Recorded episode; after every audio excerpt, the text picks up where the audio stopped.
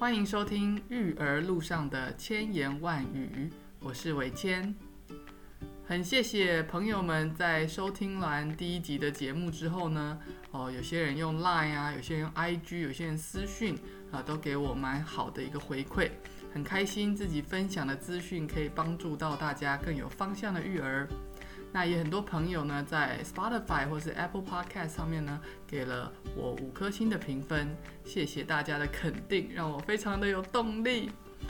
那这边有两位朋友也在 Apple 上面留下了五颗星的一个评论，第一个是 Yumi 零一一，他说满心期待，很期待下一集的到来，谢谢 Yumi。第二位呢是云珍珍，云珍珍说育儿路上有千真好。专业分享，举例生动，预祝节目长红，帮助更多育儿困惑的父母。谢谢云珍珍给这个节目的祝福，我会持续努力的为大家会诊有用的育儿资讯。那今天节目的第二集要跟大家介绍的一本教养好书是《爱之语》这本书。这本书里啊，在谈论的是夫妻之间。永久相爱的秘诀。不晓得听到这边，你有没有好奇，谭玉儿的频道怎么突然讲起夫妻之间的相处？这跟教育小孩到底有什么关系呢？我记得啊，十几年前我刚进幼教现场的时候，我一开始大量迅速的去阅读非常多的技巧跟方法。那的确有一些策略是在现场是管用的哈，譬如说，当孩子一直说不的时候怎么办？哈，我们可能可以给他两个选择。或者是说啊，刚开学的一个孩子的分离焦虑，大概有什么样的方向，我们可以跟父母有方法一、方法二、方法三。那有一些这样子比较是小的行为上的一些困惑，我们可以用这样的策略来解决。可是呢，有的时候家长们问我们的问题，比如说艾比老师，我的孩子呢，他有话都不说，闷在心里怎么办？或者是。啊，我那孩子小学突然间最近成绩一落千丈，对学习完全心不在焉，该怎么办？或者是我的孩子一直都不懂得怎么交朋友，他很难，我就很担心他的交友的状况，我该怎么办才好？像是这一种类型的问题啊，在教养的路上呢，我发现越是深入去了解跟观察，就越会去发现。很多这种父母很担心的孩子的个性、社交的能力、气质啊，他的学习意愿等等等等，其实是跟原生家庭里面那个家中的文化跟每天相处的气氛有关。那在心理学的萨提尔里面，他也有谈到，家庭是孩子学习第一个人跟人之间互动技巧的场所。那你夫妻之间的互动啊，或者是你跟孩子的互动，你的伴侣跟孩子的互动，其实就是孩子去学习如何跟其他人互动的一个活生生的教科书。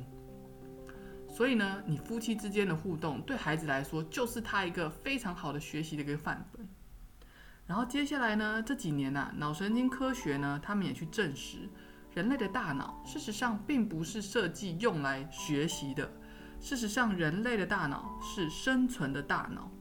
所以大脑最关心的是它可不可以安全的活下去。所以你想哦，一个孩子年纪这么小，在一个家庭里，他的环境里面，假如说夫妻之间是冷漠的、充满冲突的，那他就会觉得他的生存环境是有危险的。他可能这个家随时都会发生一些什么不好的事情，那这个时候他的大脑就会处在一种戒备、紧张、焦虑的状态。那这样的状态呢？第一个不利于他脑神经的发展连接，第二个他也不利于学习的表现，因为他要先去处理那个生存的焦虑，他根本就没有什么心思花在学习、静下来写功课，或者是好好的与他的学校同学去社交。那之前呢，我看过一本书，那里面呢有一个就是专门研究人脑发展的发展生。发展分子生物学家，哈，很难念，叫做 John Medina。他呢也在书中分享到，有的时候啊，他用一个脑的发展的角度去跟很多在戏骨的爸妈们去做分享的时候，就会有很多求好心切的爸爸跑去问他说：“呃，请问一下 John，就是那怎么样，我要怎么做，我的小孩才会上哈佛？”然后 John 每次听到这个问题的时候，他就会有一点无奈，然后就会跟这些就是焦虑的爸爸说：“你知道研究数据告诉我们，回家去好好的爱你的太太，好，那你小孩上哈佛的几率就会比较高。所以你看哦，这三个刚刚举的方向都再再去证实了夫妻之间的相处跟气氛，好，你跟你的伴侣关系好不好？事实上对孩子的大脑发展是有。”非常直接跟关键的影响。很多爸爸妈妈在小朋友生下来之后，就会为了这个宝贝，把所有的资源跟注意力放在他身上。那我们在谈论教养子女的时候，其实这样的做法是有一点点危险的哦。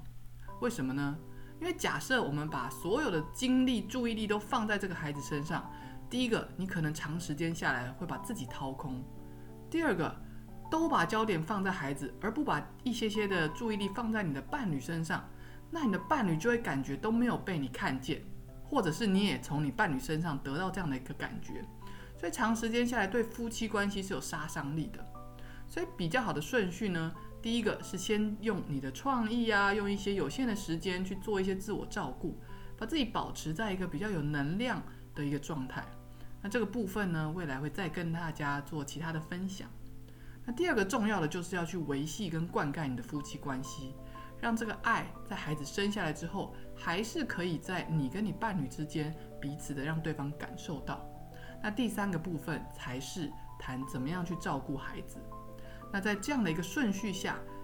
孩子。在一个哎，你也是有能量的，夫妻关系也是好的，那他自然就会在一个蛮稳定、有爱的一个情境。那这个时候，你再给他很多的教养，或者在谈学习，他的大脑就会处在一个安全、有爱的状态，他的吸收就会变得比较好。所以啊，花这么大一个、这么大段的一个时间跟大家分享介绍这本书之前的引言，就是要让大家知道，夫妻关系对于养儿育女是很重要的。它是一个隐形的力量，可是它却是一个非常非常重要的关键的力量。那但是呢，如果您是已经离婚或是即将要离婚的爸爸妈妈，那也不用担心，因为如果这段婚姻已经没有办法沟通，而且冲突不断，那分开反而是一个比较好的一个方式。只需要去注意，就是在分开的过程当中。尽量避免去把孩子当做要在爸爸妈妈之间二选一，因为这样会对孩子造成很大的一个痛苦跟分裂感。好，就只需要跟他说，爸爸是爱你的，妈妈也是爱你的。那爸爸妈妈是因为有一些理念，或者是沟通，或者什么样的实际因素，没有办法继续再住在一起。好，不过我们都是爱你的，就是去讲一个实际的状况，但是尽量避免让孩子二选一。那在这样的情况下。呃，离开有的时候是比深陷在冲突里面是更好的。好，讲到这边呢，我们就要来进入这本书的主要的概念喽。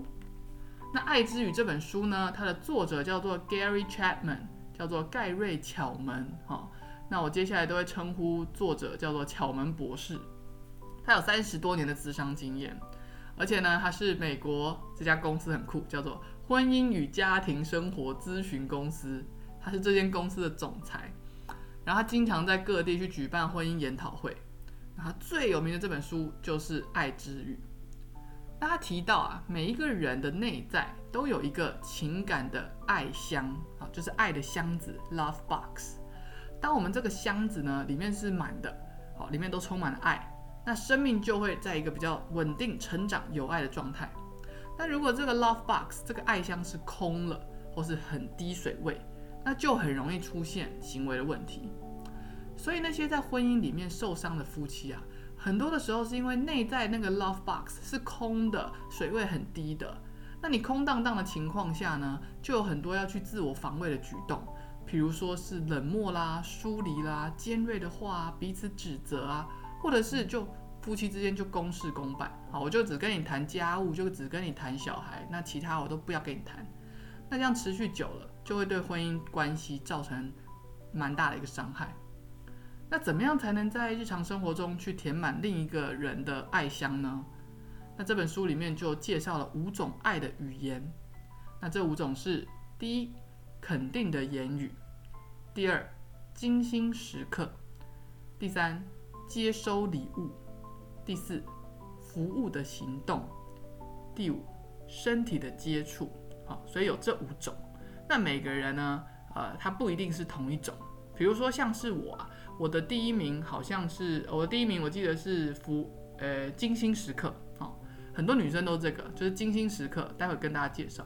那我老公的第一名是身体的接触，嗯，也不意外。好，然后我先跟大家说，身体的接触对我来说是第几名？是第五名。对，所以他跟我就是基本上，我跟他做出来，我们的排序是完全相反的哈。所以你就知道每个人的爱之语是不一样的哦。所以很多夫妻之间哈，他们不和，婚姻触礁，是因为他们用自己喜欢的那个语言，在对另外一半去表达他爱他。可是偏偏另外一半他就是在讲另外一种爱之语。所以，比如说我一直给我老公精心时刻，但是我老公要的他其实是身体的接触，所以我觉得我超爱他，可是他可能他的爱箱还是可以是空的，因为我说的爱之语并不是他的。同理，他如果觉得他的爱之语是身体的接触，然后他一天要来跟我身体的接触，但是都没有给我精心的时刻，我想要问各位太太，如果假设老公是这样，你会不会觉得你根本就是在那个？是只想要那个性爱之类的嘛，对不对？所以你有没有用对方的爱之语去给出爱，这个是非常重要的。那如果你是用对方能理解的爱去传递，那爱就可以被对方接收到，那我们彼此的爱香就会越来越满。好，那接下来就花一点时间跟大家介绍五种爱之语的这个细节跟运用。第一种爱之语叫做肯定的语言。简单来说，就是去说出欣赏、赞美、感谢的话。那肯定的语言的力量是很大的。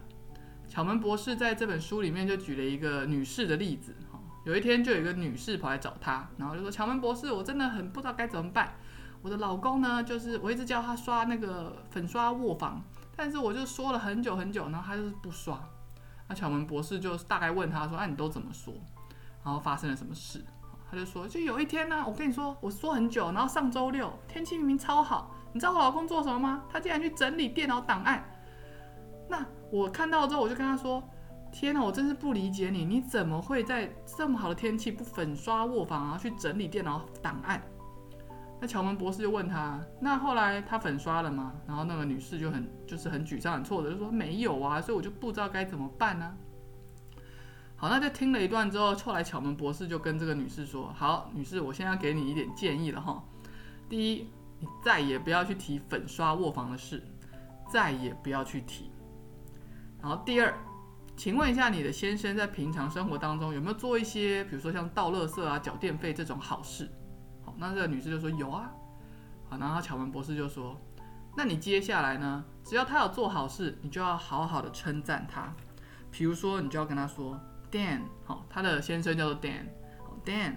我想要让你知道，我真的很感谢你去倒垃圾，好，或者是说，啊，Dan，谢谢你付电费啊，我知道有些先生是不大愿意去付电费的，我真的很感激你愿意这么做。好，他就给他这两个建议，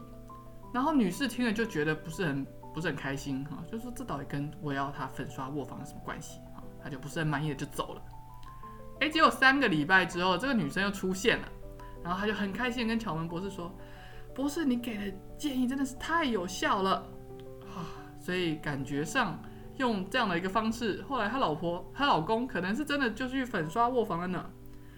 所以呢，你看这个简短的故事啊，它就是在告诉我们，比起去批评啊、叨念啊，其实你口头去给予人家这种正向的肯定跟赞赏，事实上是更能够去激发别人想要去。”呃，为这个家庭或是为你去做服务的，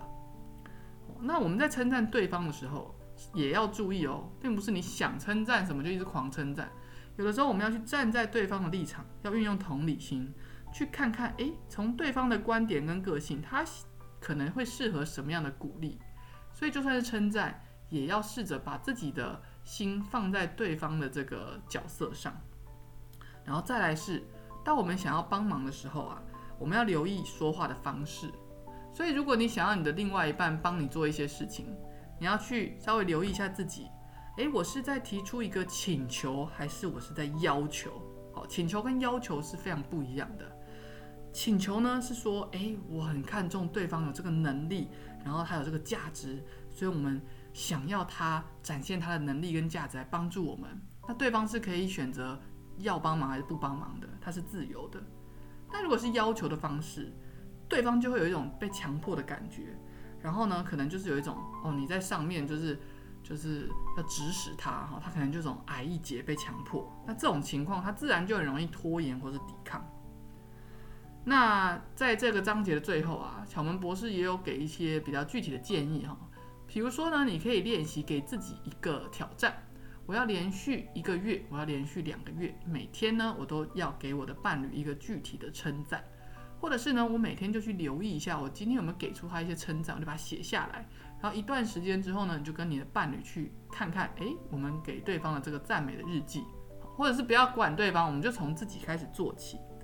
那这就是第一种爱之语，肯定的言语。第二种爱之语叫做精心时刻，指的是在一段时间之内，把你百分之百的注意力完全给对方。不过啊，像是一起看电视这一种啊，虽然你是跟他坐肩靠肩的坐在一起，可是注意力都是摆在那个荧幕上，所以这种不算哦。那要留意啊，在这样的精心的时刻里面呢，你们所安排的活动是次要的。重点呢是你的伴侣，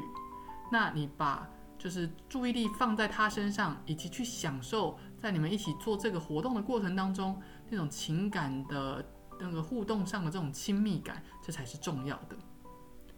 那精心时刻它也可以是精心的对话。那怎么样去跟另外一半进行精心的对话呢？哦，它其实很像是那个萨提尔理论说的那种深刻专注的那种对话。那首先呢？我们要运用同理心去贴近对方的感受，那可以是两个人轮流去贴近对方的感受，或者是今天我特地把我自己的状态调整好，安静下来，那我特地的去倾听对方的想法、感受，或者是他的一些愿望、期待。那我还记得啊，前一阵子我因为工作，还有晚上自己有很多个人的进修，然后我的先生就觉得他被冷落，然后有一天晚上呢，他就。很感叹的告诉我说：“诶，他觉得我们在过去的一段时间，感觉上像是相处融洽的室友。”哦，然后当时的我听到，我就会觉得说：“诶，好像真的就是这段期间都把注意力放在工作跟学习，还有照顾小孩。”所以我就决定说：“诶，那一天儿子睡着之后呢，我就静下心来去好奇他，然后去探索他背后的一些感受。”那我的先生后来在那一天晚上，他就有跟我分享说，哦，他是有一点孤单，然后他也会担心说，假设我持续学习或做一些尝试，他会被抛下。那我就听到他的担心，虽然跟我自己内心的完全是不一样的哈，那但是我并没有立刻去，我并不是去反驳他，因为我是运用同理心去贴近他。那我在运用另外一种技巧，叫做自我表白，去回馈我听完之后我内在的一个感受。所以我就回馈给他说，呃，我是蛮谢谢他的分享，因为这个分享对他来说是很不容易的一个敞开。然后呢，我也跟他分享，就说，诶，听到他分享，其实我蛮开心的，因为我自己也喜欢我的伴侣，就是全神贯注的来关心我。所以，诶，他现在希望我去关心他，跟我也期待他来关心我，这一点我们的方向是很像的。然后我也有跟我先生分享，就有的时候我在家里会用冥想的方式来调整自己的状态。那有时候在冥想的时候，我会邀请那一些就在我心里的哈，邀请给我很多爱的那种人，他会进入到我的这个冥想里面。那我每一次都有邀请我的先生，对，就表示他对我来说是一个很重要的爱的力量。那我就把这些东西也回馈跟跟他分享。那就那一晚呢，就真的很神奇。他是在说我都没有注意到他，可是我用同理心去贴近他，然后就变成了一场精心的对话。然后最后呢，两个人都感动的，就是有流的泪啊。我现在很少在流泪的。然后在那一晚，我们也觉得彼此之间是很亲密跟靠近。那你要怎么样去执行这样精心的对话？像我在那场对话的角色，主要是先倾听他。所以如果你是倾听的这一方，你要注意几个要点哈。第一个，当对方在说话的时候呢，我们的眼神要很专注的去看对方。第二个。在这样的对话的过程当中，一定要放下外物，手机呢尽量给它翻背面，这样才不会被那个跳出来的讯息或是光去干扰。然后第三，我们要去放在对方的感受，而不是他说了什么，然后这一点跟我们说的不一样哦，不要在观点上去做一些呃争辩或者是呃反驳，好，是去倾听他的感受。然后第四个是我们也可以去观察对方的肢体语言。然后第五个是在他说的时候，我们不打断、不插嘴，就让他畅所欲言。这个是倾听方，你可以去留意的。那叙说的人呢？哈。你也可以就是多一点的自我的打开，哈，这个叫做自我表白。那自我表白不是一直在说自己的想法跟批判，而是说哦，我的感觉、我的想法跟我的愿望，好。所以一个是用同理心的方式去倾听，然后诉说的人呢，可以多一点的自我表白，这样子就是一场很美的、精心的对话。那巧门博士呢，他有建议说，诶，在日常生活中啊，你可以去。呃，假设你想要规划一个精心的时间，哈，专注的对话，或者是说你可以去规划一种，诶，是你的另外一半喜欢的，但你可能不是那么喜欢的活动，然后把这个日期定下来，然后那个日期来临的时候，你就非常专注、全神贯注的去享受他喜欢的活动。那如果这个活动是两个人都喜欢，那是更棒的。那这就是第二种爱之语，精心时刻。第三种爱之语叫做接收礼物。对，就是字面上说的送对方礼物，因为对于有些人来说啊，礼物是一种视觉上爱的象征，所以当他们看到这个礼物的时候，他们就会想到这份爱。那这种礼物不需要很昂贵，它可以是你自己做的、买的，或者是呢，你看到路上有掉一朵花，哈，你也可以把它捡起来，然后带回去送给对方。那另外一种形式的礼物是把自己当做礼物，然后你在重要的时刻去出现。比如说你的老婆刚生产的时候，如果你可以跟公司请几天假，把其他的外物都放下，然后就是陪她度过那段时光，或者是说你的亲朋好友之间有人有，比如说失恋啊，或者是家人过世啊，他们很脆弱需要陪伴的时候，你出现，那这个时候你自己的出现就是一种礼物。那在这个章节里面呢，巧门博士有举一个发生在道格跟凯特这个夫妻之间的小故事。他们在参加这个巧门博士的婚姻之商研讨会之前，他们已经快要离婚了。诶，结果在参加研讨会之后，她老公就发现啊，我的老婆的爱之语好像是接收礼物，所以他在参加完之后那一周，他就每天准备一个小礼物给他的老婆啊，都是小小，不是很贵。然后他老婆就很惊喜，然后突然之间那个爱箱就被装满，然后就。很感动，然后也跟老公说啊，你这样子每天送真的不大不切实际啊，不要不要这样子这么频繁。但是她真的就开始接收到老公给她的爱。然后后来呢，在这个接下来的三年之间呢，老公真的都做到了，就是每一个礼拜都给他老婆一个小小的惊喜，好，比如说带一个小东西回去给他，或是要去买东西的时候，哎，知道老婆喜欢吃什么，就帮老婆带一份回去给老婆。那这样持续了三年。然后每周不间断的去送他老婆礼物，那所以老婆的爱箱就整个被装满。然后呢，他那个老婆也在那个研讨会之后是知道他的先生喜欢的是那个服务的行动，就是用帮他来做事服务，那个是他先生的爱之语。所以老婆也用先生的爱之语去传递他的爱，哇，那个就完全去拯救了他们的婚姻，然后他们重新的两方的爱箱都变得很满。然后从一个本来即将要离婚的，突然又回到了一个就是那种充满爱意的一个伴侣，哦，那这个他们就觉得是非常神奇，好，所以这个就是第三种爱之语，接收礼物，不一定要很昂贵，但是把自己当礼物，或者是用一些巧思，好小礼物，在生活当中定期的去给对方，可以这个爱箱投资填满，好。那第四种爱之语呢，叫做服务的行动。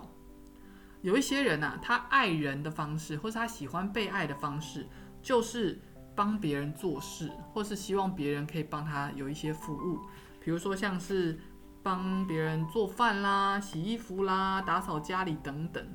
所以，如果我们主要的爱之语是服务的行动，那别人在替我们服务的时候，我们就会感觉到啊，我们是被爱的。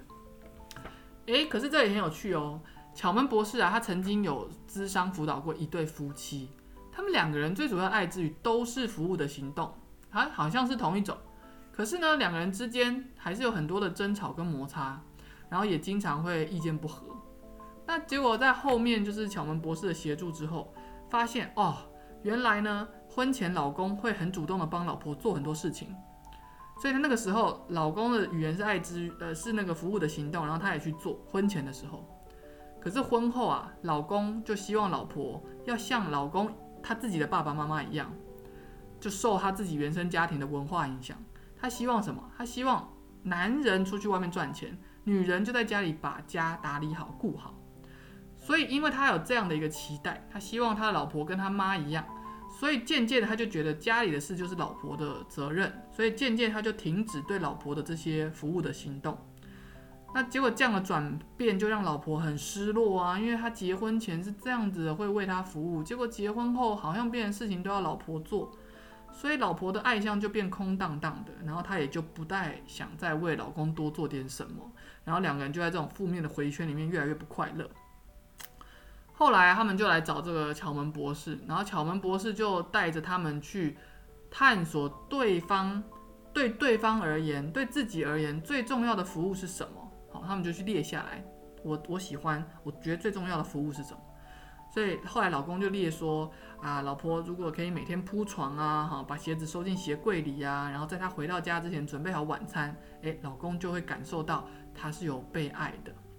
然后老婆呢，她也列了，就是她喜欢老公，就是每一周去把车洗干净啊。然后如果老婆她自己在准备晚餐的时候，宝宝需要换尿布，老公主动去协助啦。然后夏季呢，可以每一周去修剪草坪等。哎，老婆就会觉得我的老公是爱我的。那他们后来呢，就真的彼此有为对方做到这些事情，然后他们就有很深刻的感觉到啊，对方在采取这个行动，然后他现在是在爱我。那。巧门博士有提到，爱是一种抉择，它不能被强迫。所以为什么这对夫妻后来是 OK 的？是因为他们是一起去参与讨论，然后一起去彼此了解，而不是说用要求，谁用要求的方式说，诶，你要帮我呃呃割草啊，哦，你要帮我洗车这样子哈，不是被要求的，不是被强迫的，他们是用讨论跟请求的方式，而不是用批评跟要求的方式。对，所以如果你的另外一半是，呃，就是服务的行动是他的爱之语，那你也可以去跟他确认核对，就说，哎，你最喜欢我为你做什么事情？对，因为服务的行动很广，那他喜欢什么样的服务，这点是可以跟对方去做讨论跟探索的。好，那这就是第四种服务的行动。那最后一种呢，就是身体的接触。那这个部分啊，我很多时候在社群上面看到，这是非常多夫妻婚姻之中的痛点哈。就像我刚刚一开始说的嘛，对我来说，身体的接触在五个语言里面是比较后面最后一名的，然后对我的老公来说是第一名。唉，怎么办呢？哈，作者呢他在书中提到，事实上呢，你可以运用你的想象力去对这个第一名是身体的接触的伴侣去表达爱，什么意思？就是除了性行为是属于身体的接触之外，你平常散步的时候牵牵手啊，你睡觉前给他一个拥抱啊，然后一起坐在沙发上的时候去摸摸对方的头发啊，揉揉对方的背啊，或者出门前呢给他一个吻啊，哦，这些都是身体的接触哦。那当然，我们在做一些这种探索跟实验的时候，我们要去询问对方，诶，这样子我来接触你的身体，你是不是喜欢的？啊，让他的这个反应跟他的喜好来引导我们未来的这个方式，就像是我之前就是在看到这个章节之后，我就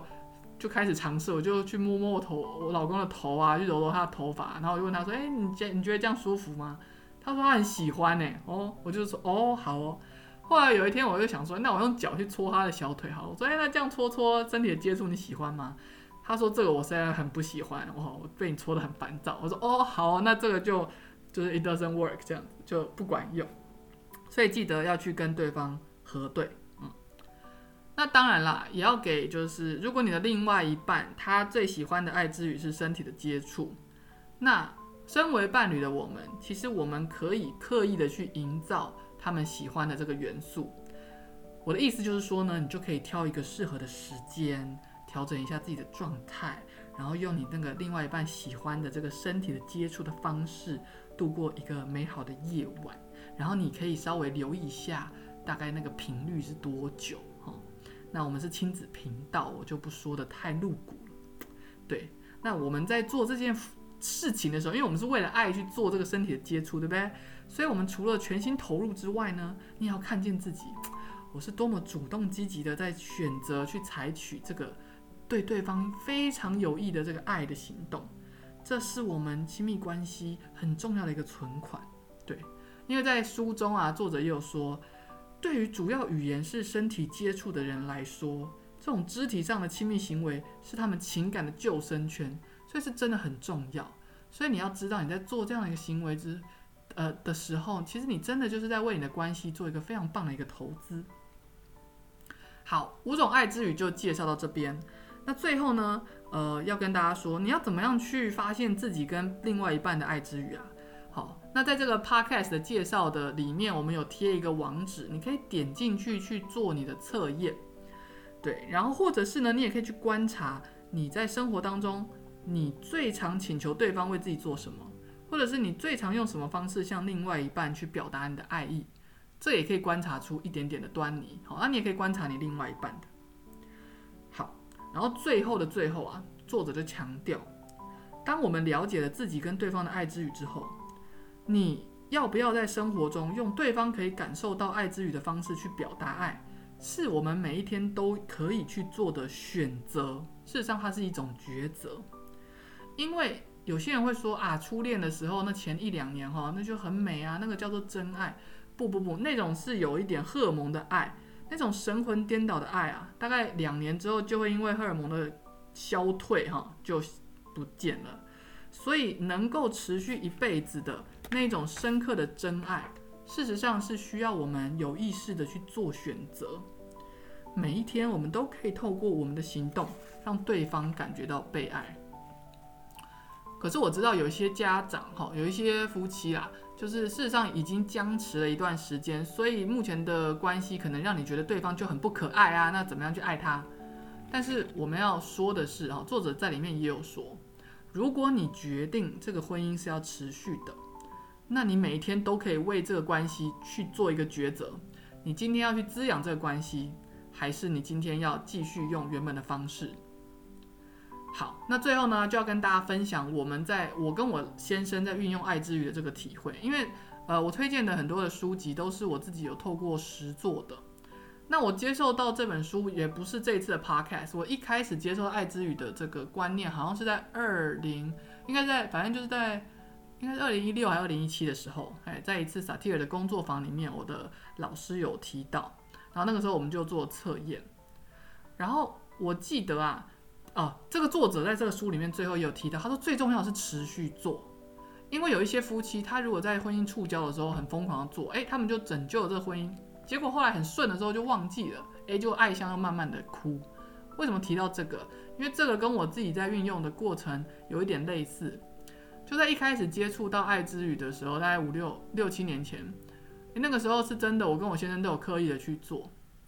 然后我们就觉得那个时候的感情是真的蛮好的，很稳定，很稳固。就后来变数就出现，变数是谁？就是我小孩啊，小孩就出生啦。那就像我一开始说的嘛，我们就开始把注意力，尤其是前面的一两年，你就把注意力都放他身上啊，对不对？然后再搭配前一集，我们说要大量的互动，对吧？我就全部把互动给孩子。那我先生也是，好，所以我们就有点忽略了我们的夫妻关系。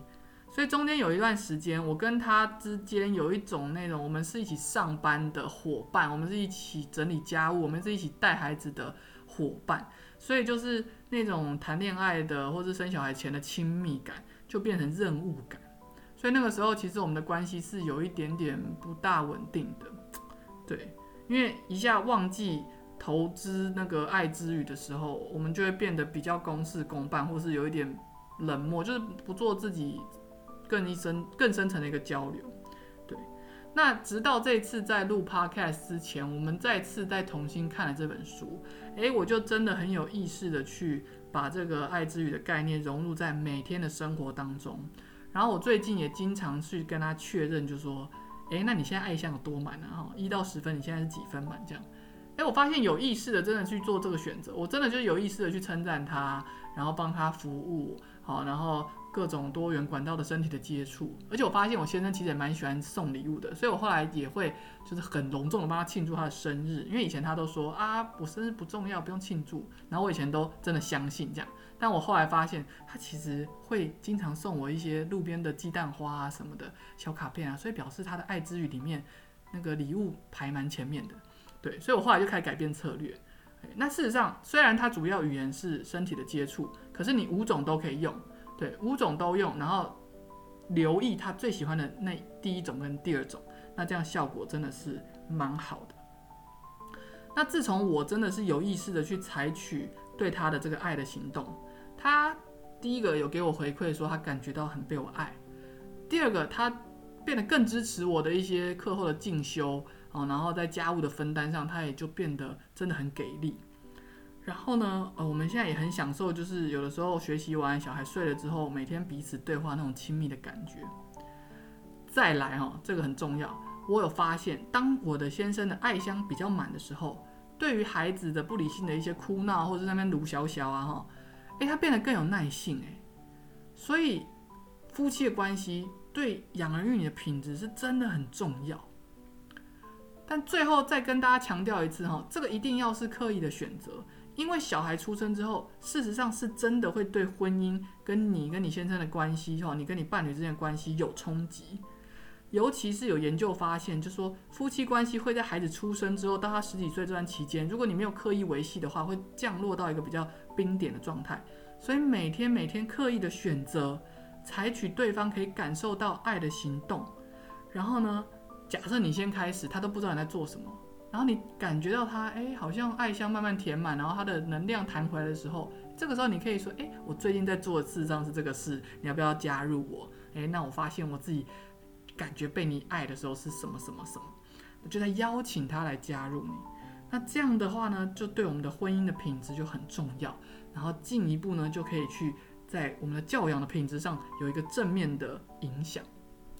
所以不知道今天听完之后呢，你有没有想要从哪一种爱之语开始尝试表达呢？或者是你想要去按这个连接了解一下自己的爱之语，还是说你会在生活当中去留意，诶，我的先生他的爱之语大概会是哪一种？对，那这个作者啊，他后来也跟另外一位很熟悉儿童心理的专家合写了《儿童爱之语》。把这个爱之语的概念再运用在教养上，那因为孩子年纪小，所以有一些部分，有一些部分是跟成人不大一样的，所以他们也有做了一些补充跟调整。未来呢，我们在这个频道上也会再为大家介绍《儿童爱之语》这本书。那今天的这本《爱之语》就先分享到这边，希望今天的内容对大家有一点点的不同的想法或是收获。谢谢大家的聆听。育儿路上的千言万语，这一集我们就先分享到这里。如果你喜欢这个频道的内容，别忘了请按追踪，开启小铃铛，然后呢可以给我五颗星的评分，鼓励我，让我有动力继续为大家会诊资讯与分享。那我们就下次见喽，拜拜。